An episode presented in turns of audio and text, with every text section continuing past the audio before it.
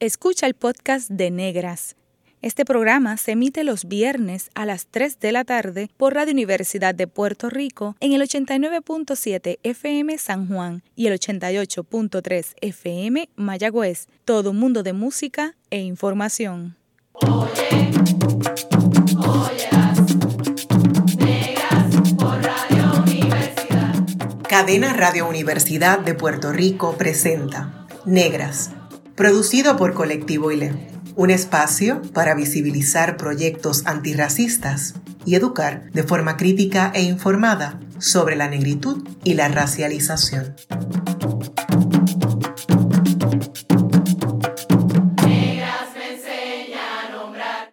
Hoy en Negras le saludan Carmen Margarita Sánchez de León y su servidora Bárbara Abadía Resach para celebrar el Día de los Padres y conversar sobre paternidad y negritud en Puerto Rico, nos acompaña el periodista afropuertorriqueño Julio Rivera Saniel.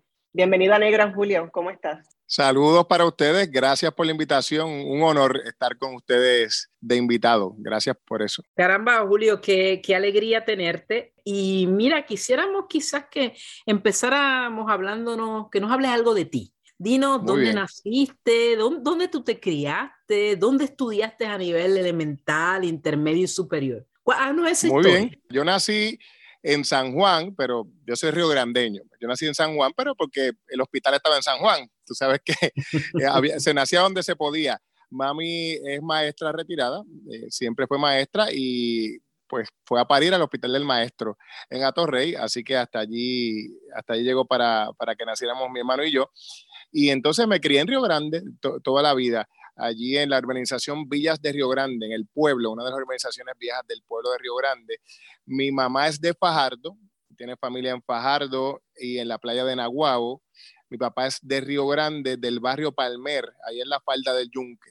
Y mis abuelos son de allí y de Luquillo. Así que soy un tipo de... mi ADN está en el área este del país, todo es el área este del país. Y en Villa de Grande me, me crié allí una familia pues de clase trabajadora, clase media, diría yo, mami maestra, como te decía, y papi comerciante, toda la vida tuvo una tienda de ropa en el área de Palmer que se llamaba Elegantísimo Boutique y la gente iba allí a comprarle la ropa cuando en la época de los 80 y 90 había, sabes que por las fábricas y, y la 936 y todo esto, había muchas fábricas estaba la General Electric, que quedaba justo cerca del barrio Palmer, así que toda esa gente era el flujo de clientes de mi papá en ese negocio, eh, que de hecho el espacio donde ubicaba esa tienda eh, lo heredó de su madre y su abuelo materno, que siempre fue comerciante, tenía un colmado en el barrio Palmer. Así que del lado de papi siempre ha sido familia de comerciantes. Y bueno, nos criamos ahí en la organización Villas de Río Grande. Estudié un tiempo en la escuela pública y el otro en la escuela privada. Comencé en el Colegio Bautista Betel de Río Grande, en el barrio Malpica. Allí estudié el, kinder y el primer grado. Mami me dice siempre que me sacó del colegio cuando un día llegué a decirle que iba a ir al infierno porque se ponía pantalones. Wow. Obviamente me lo, habrán enseñado en, en, el colegio, ¿verdad? Así que de allí, pues de inmediato buscaron otro lugar donde estudiar. Me, habían, me pusieron en colegio inicialmente porque me pusieron a los cuatro años, yo cumplo en noviembre, así que no me aceptaban en la escuela pública, por lo tanto me, me pusieron en el colegio, en, ese colegio, luego me cambiaron al colegio Nuestra Señora del Carmen, un colegio muy pequeñito allí en el pueblo de Río Grande, y estudié allí hasta el noveno grado, con papi y mami haciendo sus esfuerzos y nos tuvieron a mi hermano y a mí allí. Ya para la escuela superior, pues no, no se podía estirar tanto el chicle, así que fui a la escuela pública y fui a la escuela Luis Hernández Verón en el pueblo de Canóvanas. Y viajaba todos los días en guagua pública de Río Grande a Canóvanas. Allí estudié la escuela superior, una excelente experiencia. Y luego de allí, de haber terminado la escuela superior, pues eh, apliqué a la Universidad de Puerto Rico, recinto de Río Piedras, y comencé a estudiar premédica. Nada que ver con lo que, con lo que hago ahora. que terminaste. sí, entré por premédica, yo iba a ser que pediatra, decía el cuento y eh, comencé a estudiar ahí en la Universidad de Puerto Rico, pero me di cuenta que, que no me gustaba. Yo no, nunca fui muy afiliado, eh, nunca fui muy, eh, muy bueno en las matemáticas, siempre las letras lo que me llamaba la atención. Aunque me gustaba la biología, yo juraba que con eso podía echar para adelante en el tema de la, de, la, de la medicina, pero la verdad es que no me gustaba, ¿no? Cuando llegué al tema de los cálculos y cálculos unos y todas estas cosas. Y dije, no, esto a mí no me gusta. Le puedo meter mano, pero no me, no me gusta, no me siento cómodo. Así que empecé a buscar qué hago yo con lo que me gusta hacer. A mí me gustaba escribir. En la escuela intermedia siempre participaba en los concursos de ensayos y todo este tipo de cosas y me iba muy bien. Estaba en el, en el periódico del colegio, escribía en él y en un tiempo dirigía ese periódico. Así que entonces me, me acordé de aquellas destrezas que siempre me apasionaron y tomé un curso con la profesora Milagros Acevedo, Introducción al Periodismo, en COPU. Me encantó, lo tomé como electiva antes de dar el salto. Y tanto me gustó que decidí cambiar a la Escuela de Comunicación. Pedí el cambio y me fui para la Escuela de Comunicación y allí me formé. Eh, sin embargo, nunca me vi en la televisión. Yo siempre estudié con la intención de escribir. Me gustaba la idea de escribir. Me veía en una revista, en un periódico pero estando en la universidad, recuerdo que la profesora Virginia de los Reyes, que daba redacción avanzada, me recomendó sin yo saberlo a una práctica precisamente en Radio Universidad de Puerto Rico. Ahí comenzó el amor por la radio. Yo no sabía que existía Radio Universidad de Puerto Rico. Yo fui eh, recomendado por esta profesora, comencé como estudiante practicante, luego que continué como estudiante jornal y estuve trabajando la última etapa del bachillerato allí y una vez me gradué, pues ya estaba enamorado de la radio. Y trabajé un periodo muy corto como practicante slash empleado con sueldo de primera hora en el área de diagramación eh, y diseño, maquetación y luego comencé en WKQ 580, eh, en aquel momento Radio Reloj, eso fue ya para el 99. Estando allí eh, hice de todo, ¿no? Fui taparrotos un poco, ¿no? hacía de reportero incidental, de reportero interno, de productor, de asistente de producción, bueno, todo lo que había disponible, yo levantaba la mano y en el afán de procurar alguna experiencia, pues me hacía disponible. Estando allí en WKQ, me nació la espinita sembrada también por Milagros Acevedo de estudiar la maestría fuera de Puerto Rico y ella me dijo, si es maestría fuera de Puerto Rico, España, y si es España, la Universidad de Navarra. Así que allá fui yo a solicitar a la Universidad de Navarra en España, me aceptaron en la universidad, en el programa de maestría, y justo cuando me aceptaron el programa de maestría me dieron una plaza a tiempo completo en WKQ. Entonces entré en esta, en esta encrucijada de, mira, conseguí un trabajo a tiempo completo en los medios, eso es muy difícil. Me voy, que no tenía ni un chavo para irme, ¿verdad? Me voy, no hay becas que me apliquen para allá, empecé a buscar información, tenía un año para decidirlo, así que comencé a ahorrar, ahorrar, ahorrar, ahorrar. Y al cabo de casi un año que estaba acercándose la fecha, dije, ¿sabes qué? Me voy me voy a ir, había ahorrado como 8 mil pesos, que según yo era un montón de chavos, no era un montón de chavos, pero sí lo suficiente para pagar el título y luego lo demás pues llegó por añadidura, ¿verdad? Buscando préstamos, mami enviaba cuando podía dinero, así que así completé la maestría, estuve dos años y medio en, en Navarra y luego regresé a Puerto Rico. Julio, y dentro de todas esas experiencias que nos has contado, todo ese relato desde, desde el colegio Betel hasta la Universidad de Navarra, siguiéndole los pasos a Mila, sí, sí, sí. nuestra querida profesora, ¿con qué memorias relacionas el haber internalizado que eres un hombre negro? ¿Eso fue en la infancia? ¿En qué momento? Eh, si tienes pues alguna memoria particular que asocies con ese momento. Claro que sí. Em, yo creo que fue como en el segundo grado en la escuela, porque alguien me llamó negro, ¿verdad? Y yo como que hasta el momento no había internalizado eso de que, bueno, claro, todo el mundo es diferente, pero no había internalizado el asunto de las razas y los colores y, demás. Y entonces, fíjate que no me acuerdo de todo el detalle, sé que ocurrió, pero me acuerdo más porque mami me contó que yo llegué a la casa para contarle que alguien me había llamado negro. Y yo se lo conté como algo, como algo malo, ¿verdad? Mira, me llamaron negro, ¿qué es esto? Y mami lo manejó, como siempre, muy bien. Y dijo, sí, tú eres negro, yo también soy negra, tu papá es negro y ese es el color de tu piel y no es algo negativo, por lo contrario. Entonces sacó una caja de crayolas y dijo, ves que todas tienen colores distintos. El tuyo es este, ¿verdad? Tus amigos tienen algún otro color, todos son distintos, pero todos pertenecen a la caja de crayolas. Son importantes. Y súper, no hubo mayor, mayor asunto vinculado a, aquel incidente.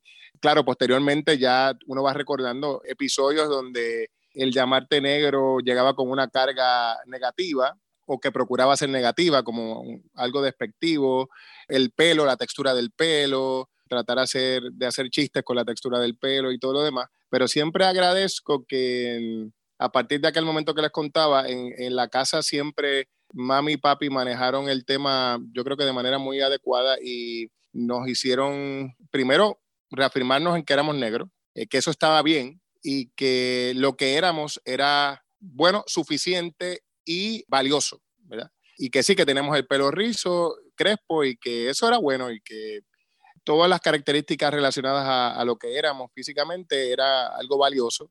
Eh, pero a eso añadían que el valor del individuo, más allá de las características físicas, residía en, en, su potencial, en lo, que, en lo que podían hacer, en sus destrezas, en ser una buena persona, todo ese tipo de cosas, ¿no?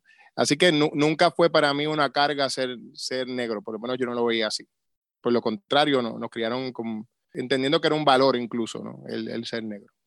En ese sentido, Julio, entonces eh, podríamos decir que tu, tu familia todos son este, visiblemente personas negras, pues reforzó mucho ese sentido de estabilidad, de orgullo, de, de afirmarte desde la negritud, ¿no? Seguir adelante. Pero sin embargo, si pensáramos, Julio, un poco más, más allá de, de, la familia y contando con esas herramientas que te dio tu familia, ¿cómo tú dirías, cómo es esa experiencia, cómo se sobrevive siendo un hombre negro en un Puerto Rico que es racista. Pues mira, hay que tener el cuero duro, ¿verdad? hay que tener el cuero duro cuando uno es niño, porque tú sabes que el, ser negro al día de hoy todavía sigue siendo para los niños que van creciendo objeto de burlas y chistes y tratar de minusvalorar lo que es ser negro. Entonces, todo niño niña negro, yo creo que en Puerto Rico ha vivido esa experiencia de el chiste relacionado al color de piel, a la textura del, cabello y todo lo demás. Y entonces lo que se espera de uno es que uno asuma eso como un chiste y que se ría junto al resto de las personas, ¿no? Y por un tiempo, como un mecanismo de supervivencia, yo creo que tal vez uno como que se ríe con el chiste, ¿verdad? Eh, pero ya luego llega un momento en el que hay un clic, yo creo que ya más en la etapa de intermedia en la que combates el chiste, ¿no? Y te sientas firme en tus pies y, dejas claro que no te parece gracioso y, y lo combates. Yo creo que también muchas familias negras con hijos visiblemente negros recurren a, porque ya saben lo que viene, ¿verdad? Eh, a lo que se pueden enfrentar los niños y entonces hay mucho de programarte para tratar de ser excelente en todo, ¿verdad? Hay como una, una carga adicional, ¿verdad? Porque eh, si tú eres negro y no tratas de, de, ser muy bueno en todo, ¿verdad? Eso puede obrar en, en, tu contra. Entonces tú sabes que tienes una carga adicional, ¿verdad? Tú tienes que ser bueno en la clase y tienes que estar bien vestido y tienes que, tú sabes, todas esas cosas, ¿verdad? Que los papás te tratan de enseñar eso como una especie de mecanismo para, para que no haya por dónde fastidiarte, ¿no? Y tú un poco asumes eso en el medio del proceso. Así que yo creo que el ser negro y crecer como niño negro en una sociedad que, como dices, es, racista, pues requiere de mucha destreza de supervivencia para, para sentarte firme sobre lo que eres, no caer en la trampa de llegar a pensar que lo que eres no es suficiente y es malo incluso, porque el bombardeo puede ser constante. Así que ah, es una constante reafirmación en entender que lo que ya te habían dicho, que lo que, lo que eres, el ser negro, es valioso y es suficiente. Julio, y eso que mencionas eh, resuena mucho porque, y lo, lo, he escuchado también de otras personas que hemos tenido en el programa, tú, tú tienes el privilegio, ¿verdad? Tu papá, un comerciante, don Julio, ¿verdad? Con su, con su boutique, tu mamá maestra, que tenían una condición económica, ¿verdad? Sí. ¿Verdad? Un poco a diferencia de otras familias visiblemente negras en Puerto Rico, incluso el área este, pues digamos que estaban bien, ¿verdad? Este, con lo que eso eh, pueda implicar. Y es un privilegio y, y, uno tiene que reconocer sus privilegios. Yo, yo reconozco que lo tuve y que no todos los niños negros de mi generación o de mi urbanización estaban en esa posición, ¿verdad? Eh, así que yo reconozco esos privilegios y no todos fueron a colegios privados, no todos tenían padres que tenían el dinero para comprarle lo que necesitaban para la escuela. O sea, yo reconozco esos privilegios y antes que yo, de hecho, cosa que agradezco, ya unas dos generaciones previas habían llegado a la estabilidad económica, ¿no? O sea, mi abuela materna era enfermera, podía, estudió, la mamá de mami, una mujer mulata y estudió y llegó a ser enfermera. mi abuelo paterno era comerciante con capital, ¿no? O sea que, que ya había un trabajo hecho que lo hacía más fácil para mí desde el punto de vista socioeconómico. No, definitivamente, ¿verdad? Eso me parece que es bien importante porque, ¿verdad? Nosotros hablamos desde las experiencias diversas, ¿verdad? Las negritudes que pueden ser muy diversas y las experiencias, ¿no? Y el, el, sentido, ¿verdad? De la cuestión de clase, raza, cómo está tan vinculado esas intersecciones y cómo pueden condicionar, ¿verdad? La, la sobrevivencia en un país eh, racista como Puerto Rico. Y por ejemplo, algo que a mí siempre me llama la atención, ¿verdad? Cuando veo las fotos de tu familia y te conozco personalmente, ¿no? Siempre muy elegante, ¿verdad? Así que eso lo heredaste de papá y mamá, que siempre están de punta en blanco. Sí, no, esos dos, este, papi, ya tú sabes, tenía tienda, así que desde pequeñitos era, eso no combina. Eh, esto va con esto, esto no se pone con esto. Claro. Y, y mami tuvo un, una etapa de modelo también, así que ya tú sabes. Así que eso pues lo, lo, heredaste tanto tú como Julio Alex, ¿no? Y entonces eh, esas negociaciones que se tienen que hacer muchas veces consciente e inconscientemente, ¿verdad? En tu caso, tu mamá te dio esa lección, mira, mira la cajita de crayones, son diversos, todos están caben en la cajita, ¿no? Pero, ¿verdad? Sabemos que otras personas no tienen la posibilidad de ni siquiera que le expliquen o ni siquiera saber que cuando te dicen negro en la escuela puedes ir a la casa y decir, me dijeron negro, me dijeron negra, o me dijeron piojosa, o me dijeron lo que sea, ¿qué hago con esto? ¿no? Entonces, importante, ¿verdad? Reconocer esas otras experiencias que también son formas de manejar esos procesos de racialización y de socialización como personas no blancas en Puerto Rico. Mencionaste que estudiaste en la Escuela de Comunicación en la Universidad de Puerto Rico y después en la Universidad de Navarra. En la Escuela de Comunicación, por lo menos mi experiencia muy cercana a la tuya, era la única persona negra en muchos de mis clases, tanto en la escuela como fuera de la escuela. No puedo contar maestros, maestras, profesores negros en la escuela de comunicación, eh, salvo en sociales el fenecido profesor Juan Franco Medina, el padre de nuestra querida Mariluz Franco Ortiz. ¿Cómo fue tu experiencia como persona negra estudiando comunicación? Aunque dijiste no estaba pensando en la televisión, ¿verdad? Pero eh, ¿cómo fue tu experiencia en la escuela de comunicación? Y cuéntanos también de Navarra y viviendo en Pamplona, ¿Cómo eran esas dinámicas de racialización? Sí, muy interesantes. Eh, en el caso de Navarra, ya llegaré a ello en breve. En el caso de la Universidad de Puerto Rico, tanto en ciencias naturales como en comunicaciones, yo era el, el único, básicamente en las clases a las que yo iba. Creo que en el paso por ciencias, por, por generales, había alguna otra persona visiblemente negra. En COPU había algunos, por ejemplo, la compañera Angélica Allen, que ustedes conocen, contemporánea, Omar eh, y algún, digamos, yo podría contar tal vez como cuatro personas visiblemente negras, pero hombres negros yo, me parece que, que yo y algún, y algún otro. Así que sí, eh, era una pieza que mm, incluso ya mirándolo desde a la distancia, a lo mejor muchos podrían pensar que yo no debía estar allí, ¿verdad? O que, hace este aquí, o como que esto no es para ti, ¿verdad? Este es un espacio eh, que no es para ti, porque tú mirabas alrededor y no había ningún otro referente, ni en el profesorado, ni entre los alumnos. Yo igual no estaba muy pendiente a eso, creo que también por el tema de, de la crianza y demás, no estaba pendiente a hacer el conteo y tampoco veía el tema de la apariencia física o el color de piel como una limitación, nunca lo he visto en lo absoluto, ¿no? Yo siempre iba a mí y, no tenía eso, tú sabes, en top of the mind como una, barrera de entrada. Si el otro la tenía, pues allá el otro, ¿verdad?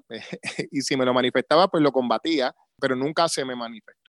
Así que sí, eh, mirando a la distancia, me parece que habíamos muy pocos allí y yo creo que eso es parte de la razón por la cual a la larga tampoco hay muchos profesionales evidentemente negros en el campo de las comunicaciones, porque primero tienes que acceder a, la academia, ¿no? Tienes que estudiarlo. Y me parece que generaciones posteriores tampoco hemos visto muchos estudiantes evidentemente negros en, la Universidad de Puerto Rico ni en Sagrado Corazón estudiando comunicaciones. Cada vez son más, afortunadamente, pero no hay, no hay muchos. Yo también pienso que eso tiene que ver con la manera en que uno se ve y las posibilidades que uno ve para sí mismo cuando crece. Y si tú no ves gente como tú, digamos, en un medio como la, como, la televisión, eh, alguien que te permita aspirar a ser como esta persona o soñar a ser como esta persona, probablemente ni siquiera lo consideras como una posibilidad. Y yo creo que algo de eso hay, ¿no? Y también las posibilidades de acceder a una educación que luego te permita entrar a la universidad. Ya sabemos, ¿verdad? Eh, demográficamente cómo viven gran, gran parte de nuestra población afrodescendiente, cuáles son sus niveles socioeconómicos y, y cómo eso puede incidir en que tengas acceso a una educación que te permita luego entrar a la universidad. E, eso es importante también incluirlo, el factor socioeconómico y el acceso a una buena educación que te permita luego entrar a la universidad. Eso en el caso de la Universidad de Puerto Rico. En el caso de la Universidad de Navarra, pues una experiencia totalmente distinta. Allí sí, literalmente era el, el único negro ah, eh, hispanohablante. Luego vi algunos otros que eran hermanos de África que estudiaban básicamente teología, casi todos, pero en comunicaciones era yo el único.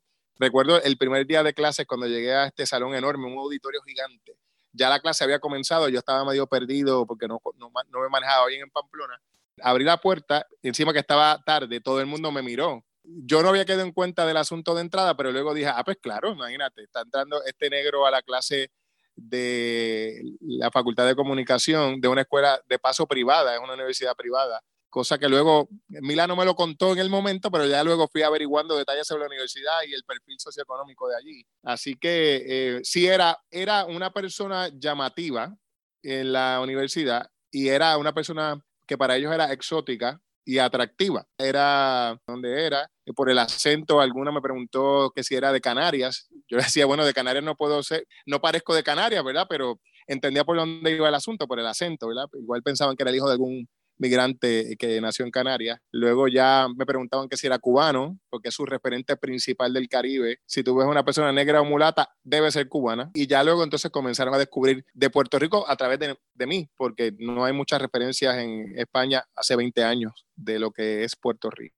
Hubo experiencias, pero no directamente. Por ejemplo, yo, yo vivía con tres españoles en el primer apartamento donde viví, uno de los cuales es muy amigo mío hasta el día de hoy, fue uno de los caballeros de mi boda, Iván, y él me contaba, por ejemplo, él estudiaba economía y él muy molesto, por ejemplo, un día fue y me dice, mira este diciendo que, y el de grata este, ¿de dónde salió? Y demás. Y, él, Iván se indignaba y me lo contaba, ¿no? Eh, Iván salía en mi defensa, pero no me lo decían directamente. Si lo pensaban, lo que fuera que pensaran, no me lo decían directamente. Como te decía, el, el negro se ve en Europa como una cosa como exótico, sensual, ¿verdad? Toda esta carga erótica, ¿verdad? De, de, lo que es el negro y pues llamaba mucho la atención entre las mujeres y a los hombres no les gustaba demasiado eso. Así que también había esa, esa otra situación.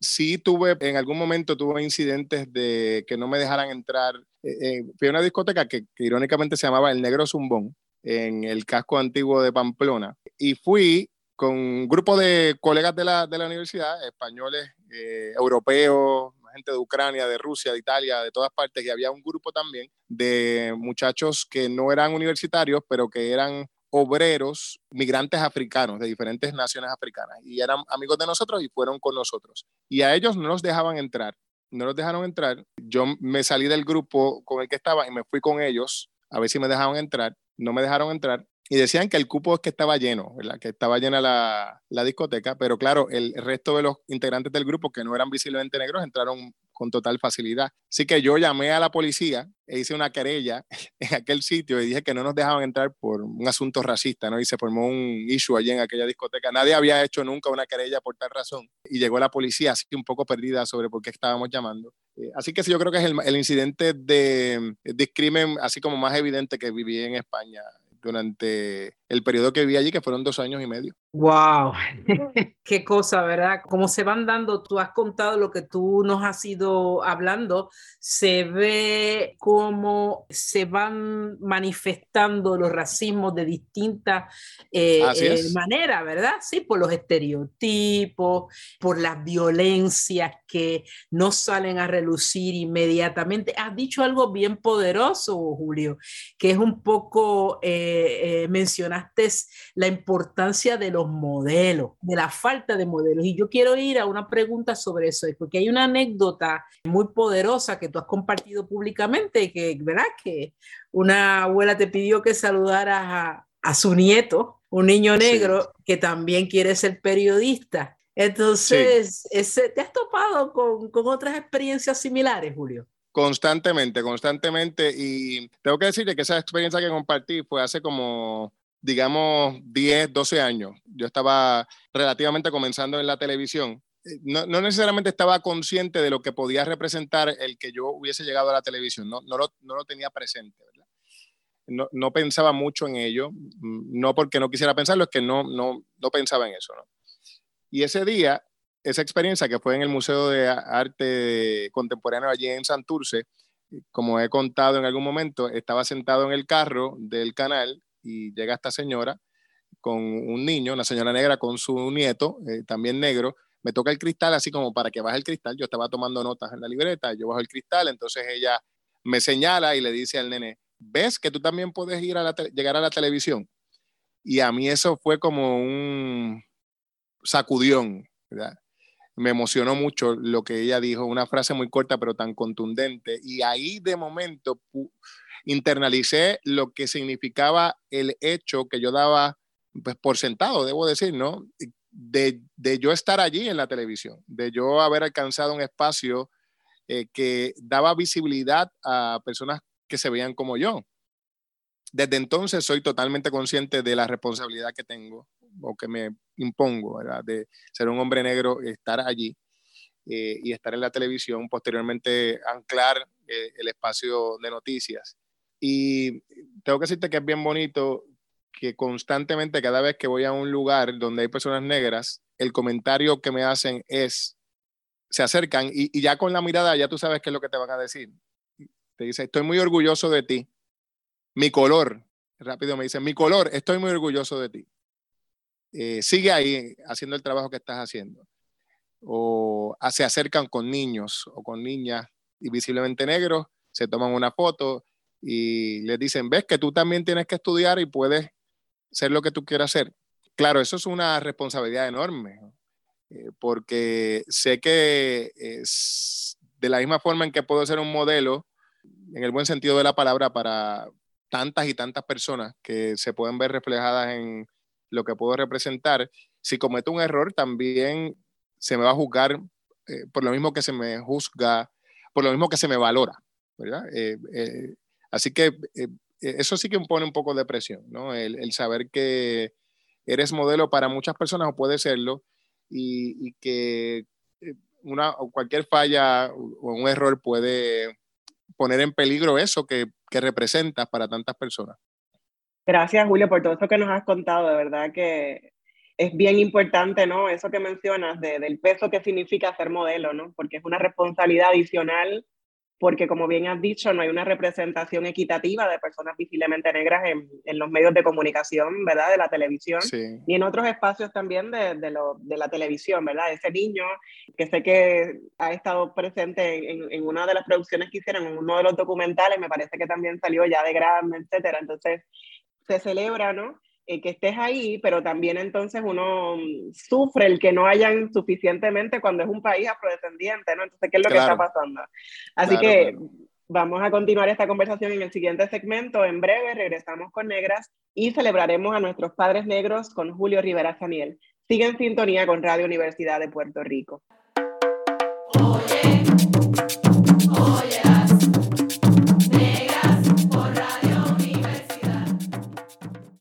Está escuchando el podcast de Negras. Este programa se emite los viernes a las 3 de la tarde por Radio Universidad de Puerto Rico en el 89.7 FM San Juan y el 88.3 FM Mayagüez.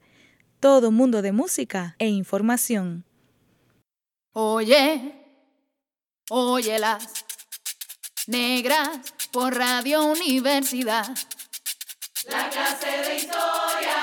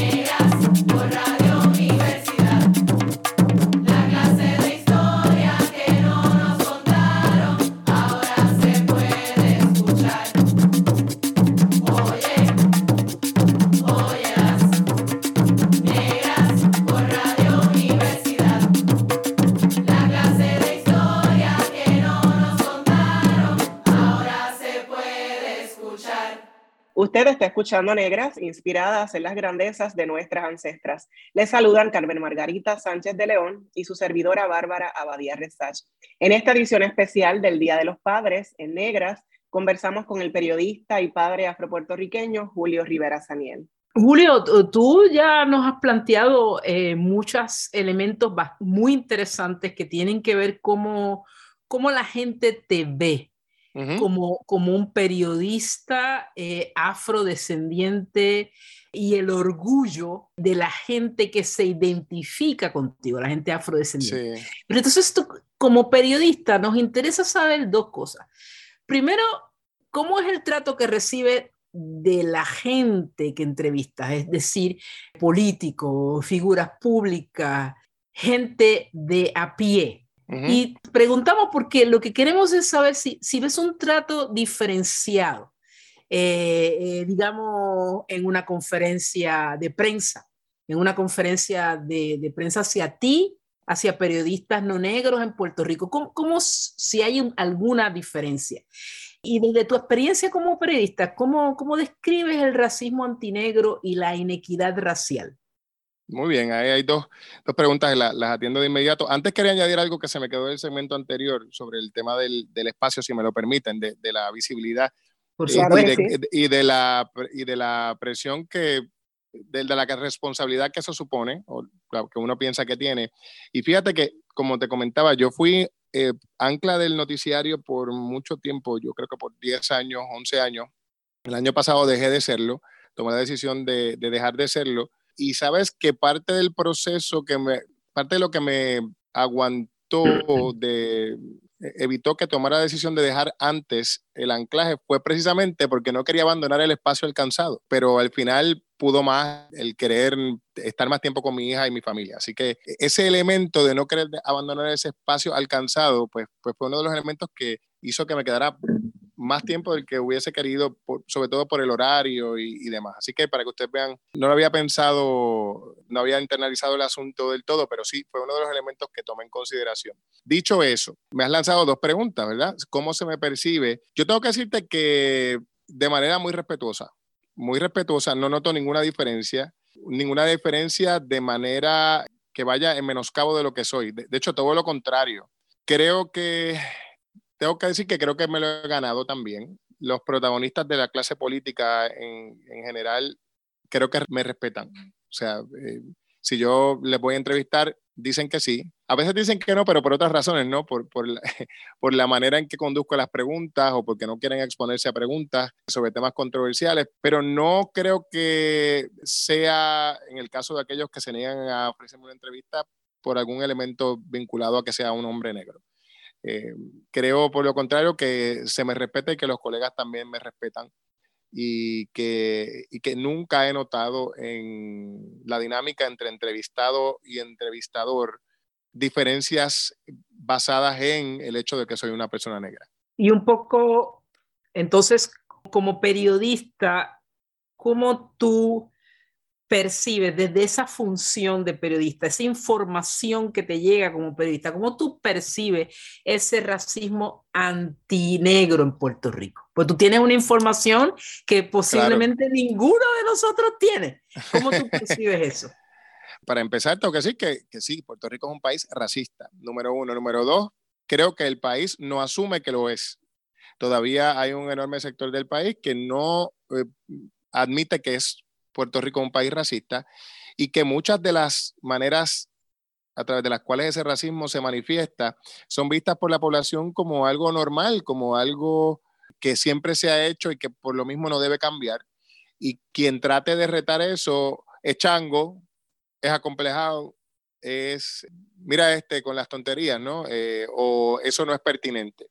Así que yo creo que constantemente, yo creo que parte del, asunto de ser negro y llegar acceso, tener acceso a posiciones como la que alcanzo y alcanzado en su momento como director de noticias de un medio de comunicación, no solo llegar ahí y decir, mira, esta persona es negra y es director de noticias, o es negro y es ancla, o es negro y es periodista radial televisivo, es utilizar esa plataforma para combatir eso, porque ¿y cómo se combate eso? Pues planteando la existencia de esos problemas, utilizar tus historias para plantear esos, problemas, para combatirlos, para visibilizar la manera en que viven muchos de los hermanos y hermanas afrodescendientes su realidad socioeconómica, eh, los retos a los que se enfrenta esta comunidad, que son cosas que no están de ordinario en la agenda de los medios de comunicación. Aquí no existe una discusión amplia sobre esos temas.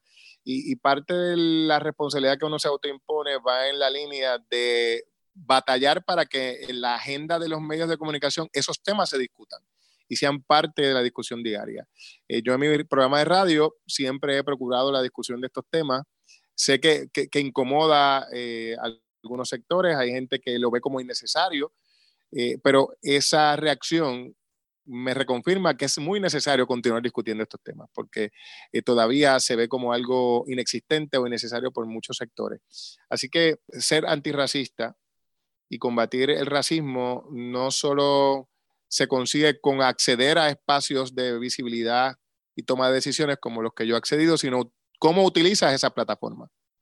Y si la utilizas para adelantar la agenda del antirracismo y la discusión de estos temas.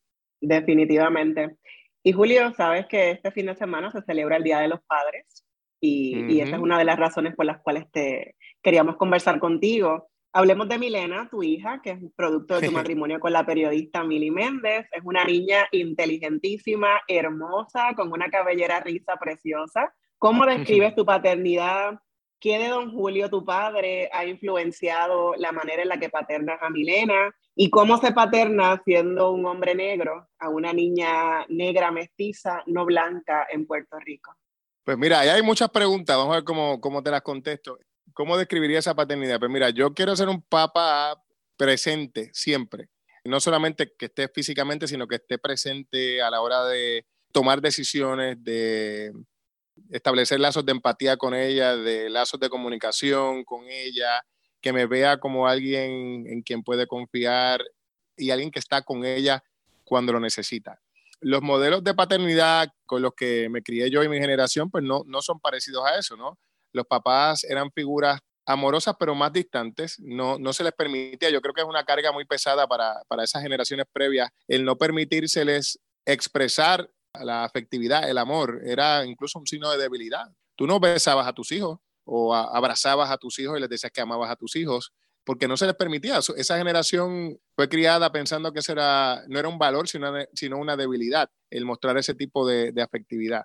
Yo he sido consciente de ello y he querido ser un padre que expresa todo eso que te acabo de, plantear y que participa de la crianza. No ayudo a mi esposa porque no hay nada que ayudar, o sea, somos, los dos somos pares. Yo también pienso que, además del tema racial, añado aquí el tema del machismo, ¿no? Y el machismo a veces incluso está asumido en la crianza cuando se plantea incluso la figura del papá como una figura subeditada al de la madre en el proceso de crianza. Es decir, es la mamá la que toma la decisión de a qué escuela va, es la mamá la que decide la ropa que se pone, es la mamá la que toma decisiones sobre la crianza en términos generales porque se le ha delegado eso. Y el papá pues opina o no opina, ¿verdad? Yo en casa pues he querido combatir eso y en casa los dos tomamos decisiones, todas las decisiones se consultan y yo me veo como un par de mi esposa en ese proceso, no como una persona que ayuda ocasionalmente o, que pues está ahí como una especie de proveedor exclusivamente. Así que veo la paternidad como eso, como un ejercicio de paridad ante mamá. Claro, papá y mamá aportan cosas distintas en el proceso, pero así lo veo. En el, eh, Milena, pues como tú dices, una, una niña producto del matrimonio entre un hombre evidentemente negro y una mujer de piel blanca, y ella lo sabe desde el saque, ¿no? Cuando ha sido consciente de que hay una diferencia, pues lo preguntó en algún momento y se le explicó. Ella sabe que es el producto de esa mezcla y mm, todavía no está muy clara, ¿verdad?, sobre lo que eso significa. Vamos poco a poco planteándoselo. Lo que sí es que nos gusta lo que ella ve en el espejo. Ella eh, lo vea como algo bonito, como algo valioso. Y una cosa esencial ahí es el tema de la cabellera, que es una cabellera rizada eh, abultada. Hemos querido dejársela así, nada de ponerle tratamientos, ni de alaciarle el cabello, ni de ponerle queratina, de blowers, ni nada de esas cosas. Eh, por lo contrario, procuramos que ella quiera, que ella eh, desarrolle una relación de amor con su cabello, que puede ser tarea complicada, ¿verdad? Por lo siguiente, donde Milena estudia y donde Milena toma sus clases de baile y los círculos de Milena, no hay más personas afrodescendientes evidentes. Tal vez hay una en la escuela, una compañerita, en las clases de baile no hay ninguna.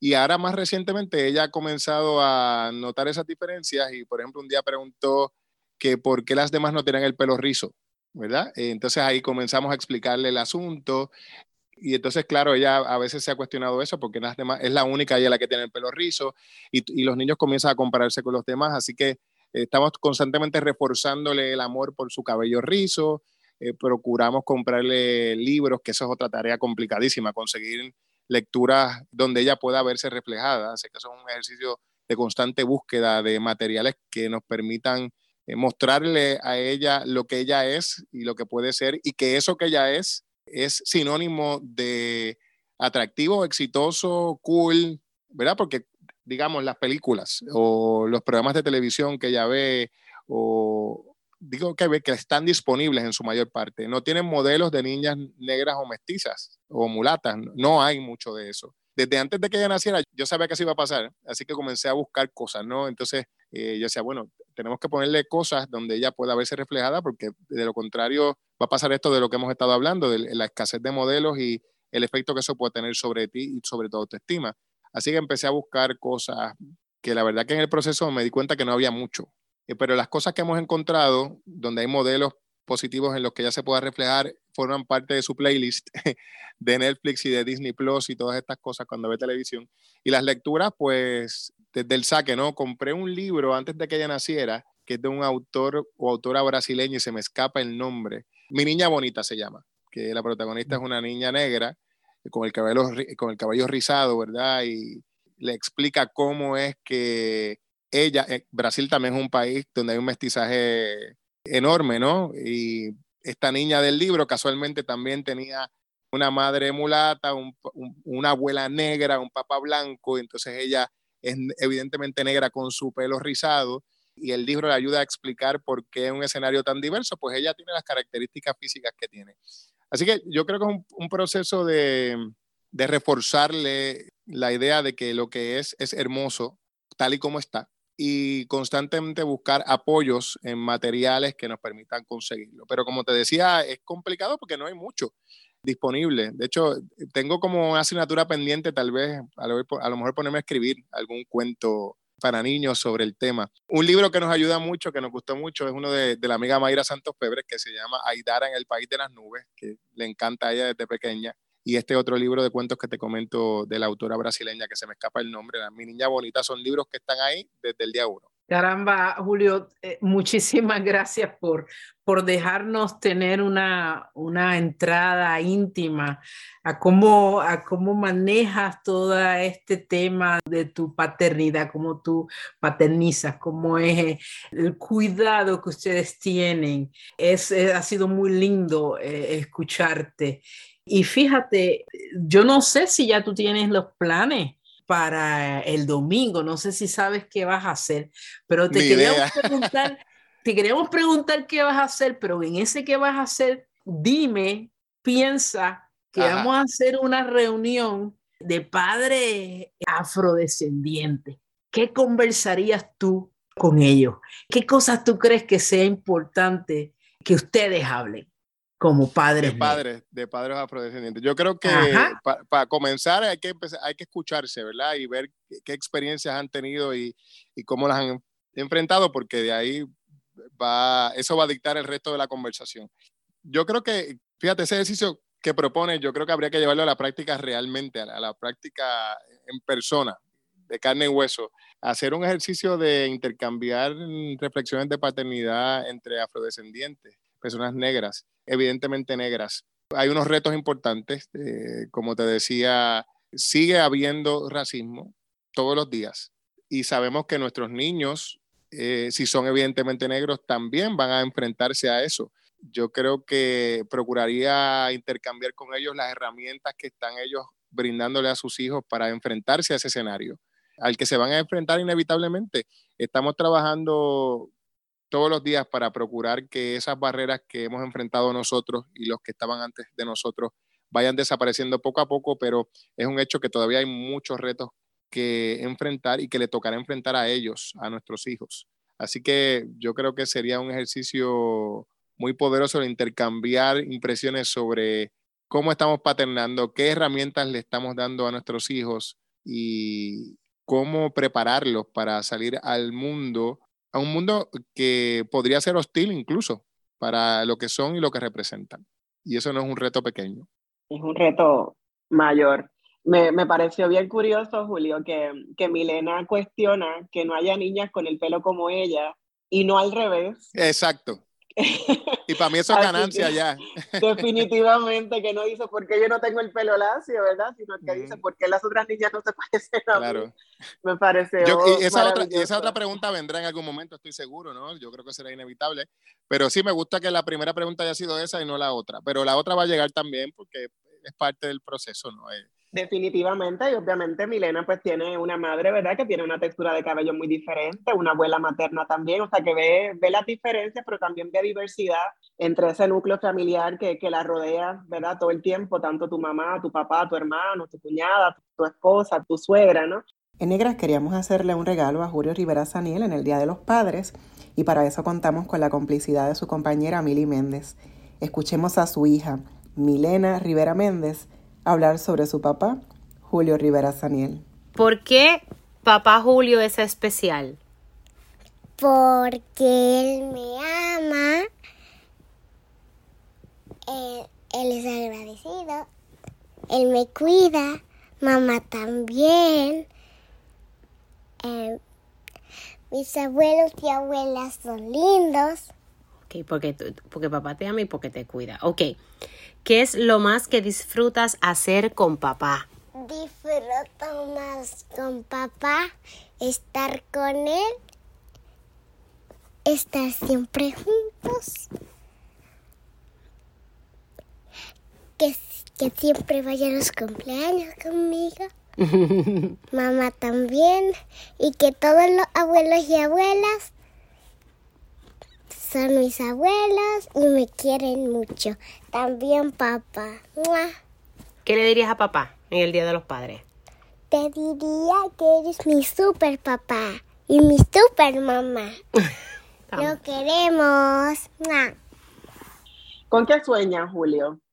¿Con qué sueño? Pues yo principalmente ocupo mi tiempo soñando con mi hija y lo que va a hacer. No puedo soñar por ella, pero sí quiero soñar con la posibilidad de que ella pueda hacer lo que quiera hacer lo que quiere hacer y sobre todo que sea una niña feliz, con todo lo que implica ser feliz, con la posibilidad de lograr todos los sueños de su corazón, que logre éxito en lo que se proponga y que tenga las herramientas para enfrentarse al mundo con todo lo bueno que trae consigo y con todos los retos que va a enfrentar. A veces yo creo que todo el que paterna y materna de manera consciente, a veces uno tiene temores, ¿verdad? Porque uno sabe que tú no vas a estar con ellos todo el tiempo y no puedes pelear sus batallas tampoco. Hay que darle las herramientas para que ellos puedan batallar y ganen esas batallas, pero sí da un poco de miedo la incertidumbre de saber a qué es lo que se van a enfrentar y si van a ser capaces de enfrentar esos retos y ganar esas batallas. Así que mm, la mayor parte de mi tiempo y el de mi esposa se centra en poder darle esas herramientas a ella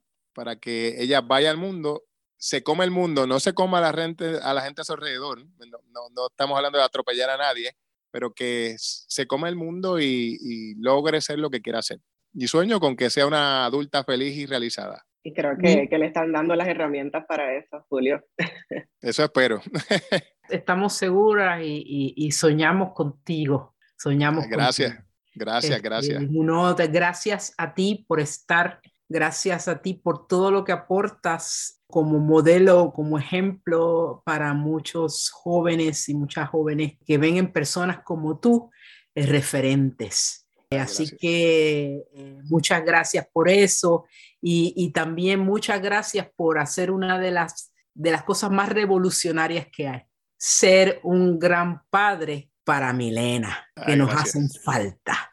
Y precisamente queremos hacer un, alto en esta, este momento para mencionar a nuestros padres y en agradecimiento a nuestros padres negros, a los que paternaron y a los que paternan con amor y ternura. Mencionamos a Juan Franco Medina, Emilio Resach Figueroa, Emilio Gilberto Resach Hernández, Luis Gaspar Nogués, Dima Sánchez, Félix Clivillés Fajardo, Gilberto Díaz Cruz, Germán Abadía Olmeda, Félix Juan Abadía Resach, Germán Abadía Resach, José Gilberto Resach Ayala, Javier Gaspar Concepción, Ángel Luis González Trinidad, Aurelio González Trinidad, Gregorio Jorge Meléndez,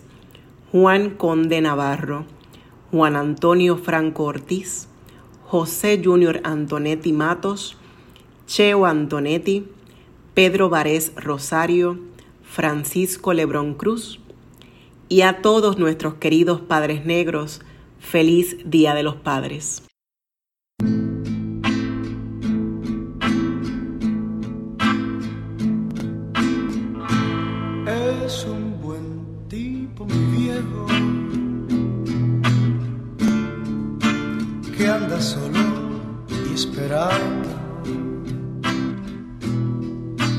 Tiene la tristeza larga de tanto venir andando. Yo lo miro desde lejos, pero somos tan distintos es que creció con el siglo, con tranvía y vino tinto.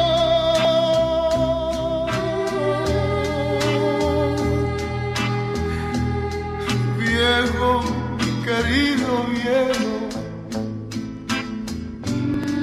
ahora ya camina lento, como perdonando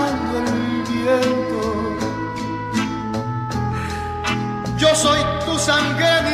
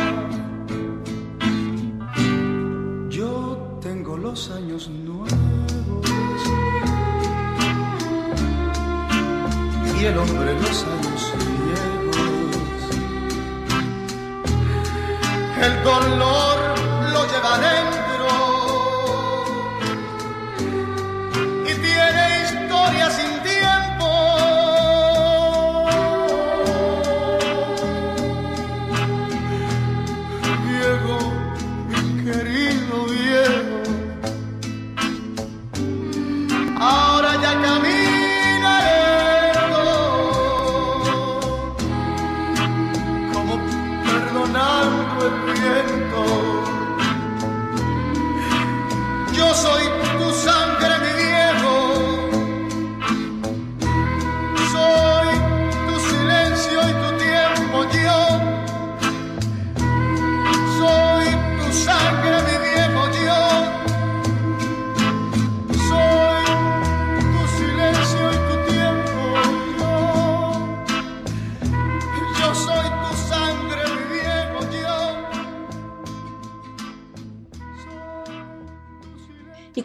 siempre, agradecemos al personal técnico de Radio Universidad por su apoyo en esta edición de Negras. No olviden sintonizar Negras el próximo viernes a las 3 de la tarde. Feliz, feliz viernes a todos. Gracias, Julio. Gracias a ustedes, gracias por la invitación. y que la pasen bien con los padres de sus vidas. Cadena Radio Universidad de Puerto Rico y Colectivo ILE presentaron Negras, asumiendo nuestro justo rol como forjadoras de cambio. Le invitamos a que nos sintonice los viernes a las 3 de la tarde por Radio Universidad de Puerto Rico en el 89.7 FM San Juan y el 88.3 FM Mayagüez. Todo un mundo de música e información.